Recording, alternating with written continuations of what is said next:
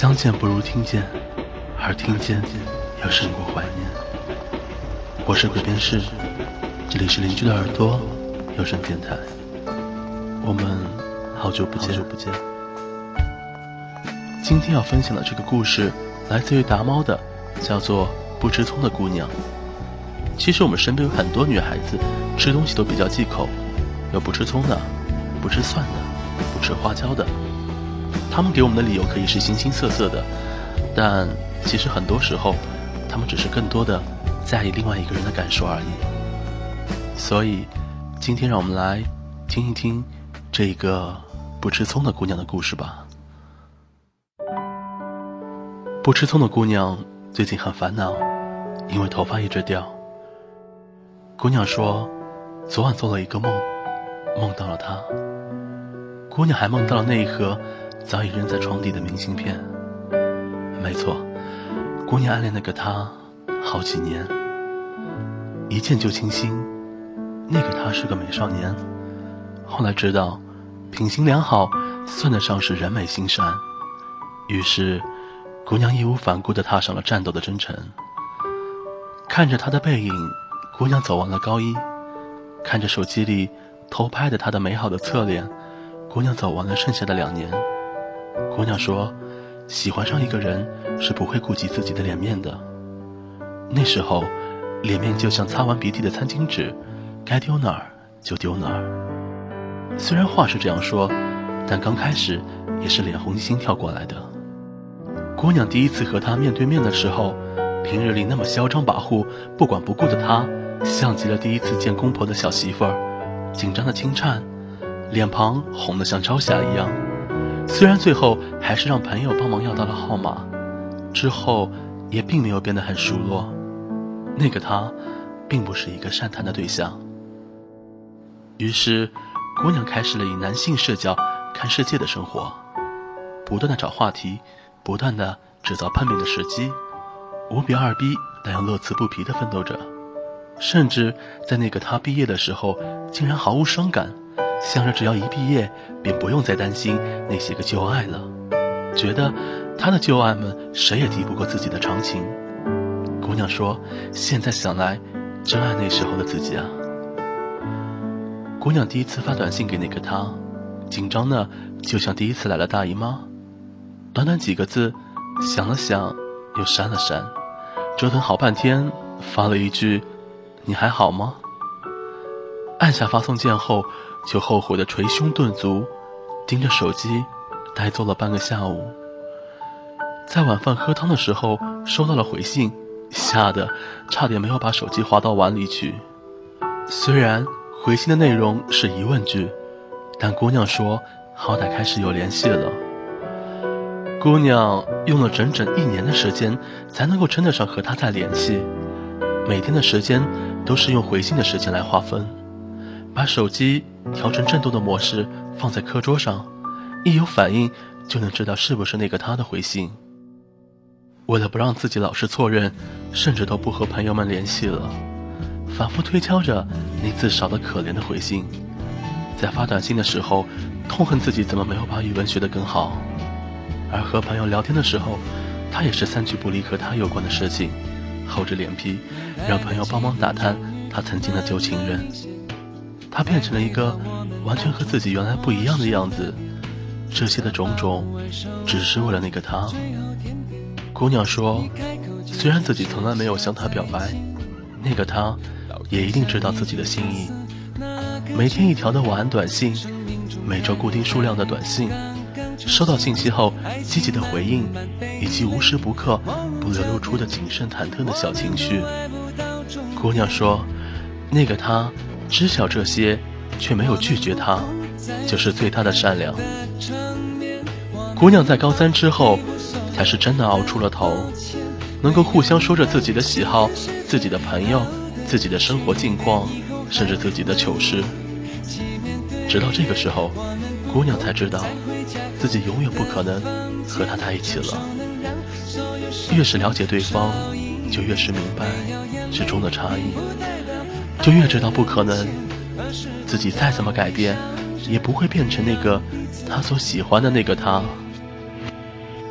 姑娘说，第一次见面是高三的那年深秋，当时正身在画室的自己，收到了他要来看自己的信息后，立马把男生都轰了出去，让朋友围了一个圈，现场换上了早已准备好的衣服。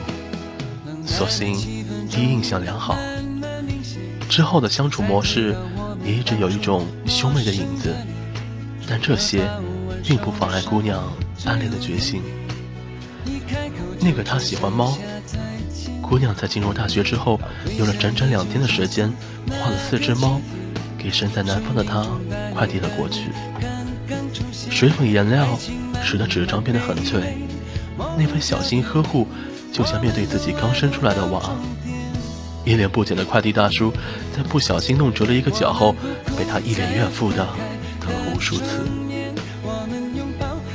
包裹里还有他精心挑选的糖。那给他所喜欢的口味，姑娘比记得自己的喜好还要清楚。姑娘从来不存他的号码，不知道怎么称呼，也因为每次换的号码都能牢牢的记住，信息一条都舍不得删。一张手机卡里存满了他回的短信，虽然内容以复数词居多。姑娘从西塘回来的时候，带了好多明信片。不断上网翻字典，每张都写好之后，最终一张都没有寄出去，积满了整整的一盒。姑娘说：“不知怎么的，现在就算一星期都不发信息、不联系，也会经常的不知觉。只是在偶然间忽然想起，才知道已经有这么久没有主动联系了，才会开始渐渐的明白，自己已经走出来了。”已经不再那么眷恋那个他了，哪怕还是喜欢，但也知道自己对于早已知道结果的事情开始动摇，开始失去耐心，开始觉得累了，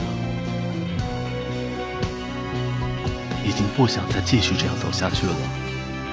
时间对谁都不留情面，也或者是自己并没有自认为的那样的坚定与长情。姑娘说。其实那个他到现在，肯定也以为她是个循规蹈矩的好女孩。姑娘自己也明白，性格急躁的她，如果如愿以偿之后，绝对不会再有现在的耐心和包容。为了能够一直有联系，哪怕永远做不成情侣，也没有关系。就像因为烦恼而掉头发，又因为掉头发而烦恼一样。一开始，姑娘就把自己推入了名为暗恋的怪圈。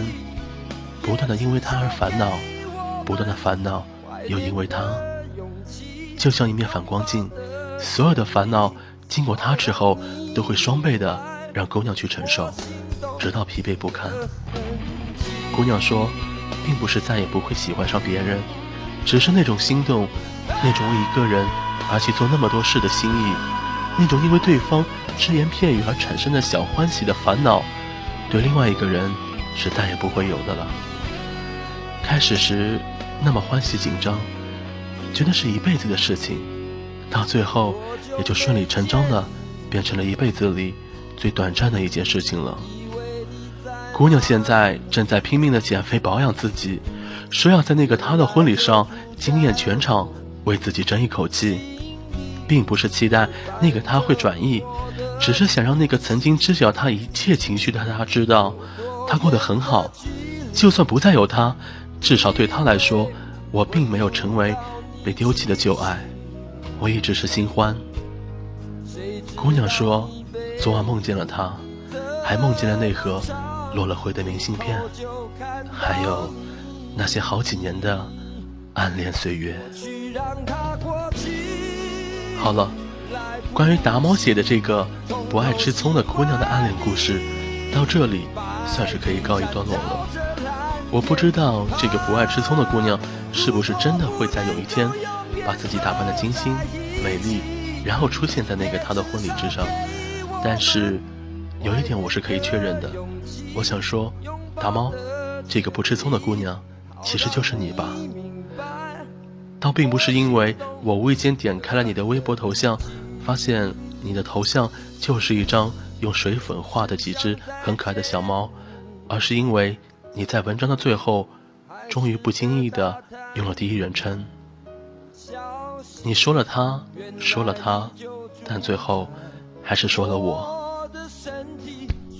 达茂，你在文章里面选用的 BGM 是林小培的心动，那我在节目里面就做了点小修改，我用了一个男生版，迪克牛仔的心动。为什么呢？是因为我觉得女生对他心动了，但是我想那个男生的他，也一定会对他心动的。节目的最后这首歌是我挺早时候填的一首歌，叫做《最后的故事》，因为我觉得歌词的最后部分非常贴合你这个暗恋故事的结局。歌最后部分的歌词是这样写的：太多时光。忘记分享，忽略彼此的委屈，只顾着乖张。面对面逞强，背对到天亮。轻声的浅唱，舌尖冲淡了失色的流光。出口的方向，你左还是我右？以后时光不再共享，你是否会原谅我曾经的轻狂？每一次逞强，背后是泪光。谁还在守望？时间冲散了消逝的流光。若不能相忘，就当是梦一场。泪